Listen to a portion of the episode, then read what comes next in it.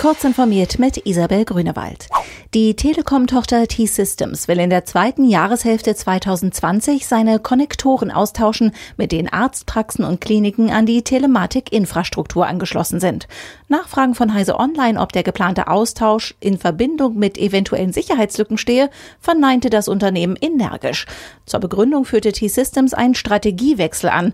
Das Unternehmen wolle sich künftig auf die Softwareentwicklung im Bereich der Telematik konzentrieren. Die neuen Konnektoren sollen neue Funktionen erlauben. Asus bringt das Chromebook Flip C436 nach Deutschland.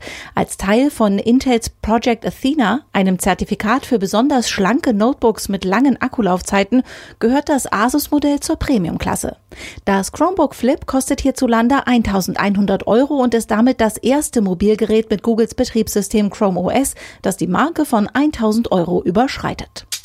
Bei Foxconn fährt die Produktion nach der Coronavirus-Krise wieder an, zur Freude Apples. Der wichtigste Auftragsfertiger des iPhone-Konzerns in China hat am Donnerstag mitgeteilt, dass der Neustart der Fabriken die Erwartungen übertrifft. Auch die Zulieferungen für die Fabriken in China und Vietnam normalisierten sich.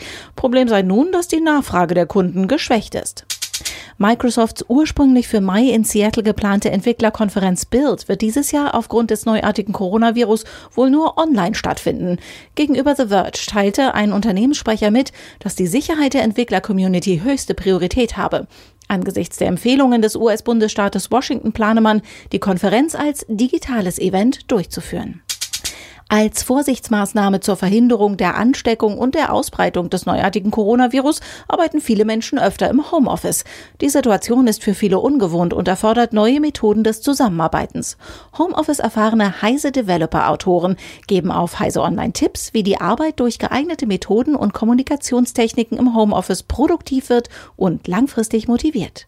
Diese und weitere aktuelle Nachrichten finden Sie ausführlich auf heise.de.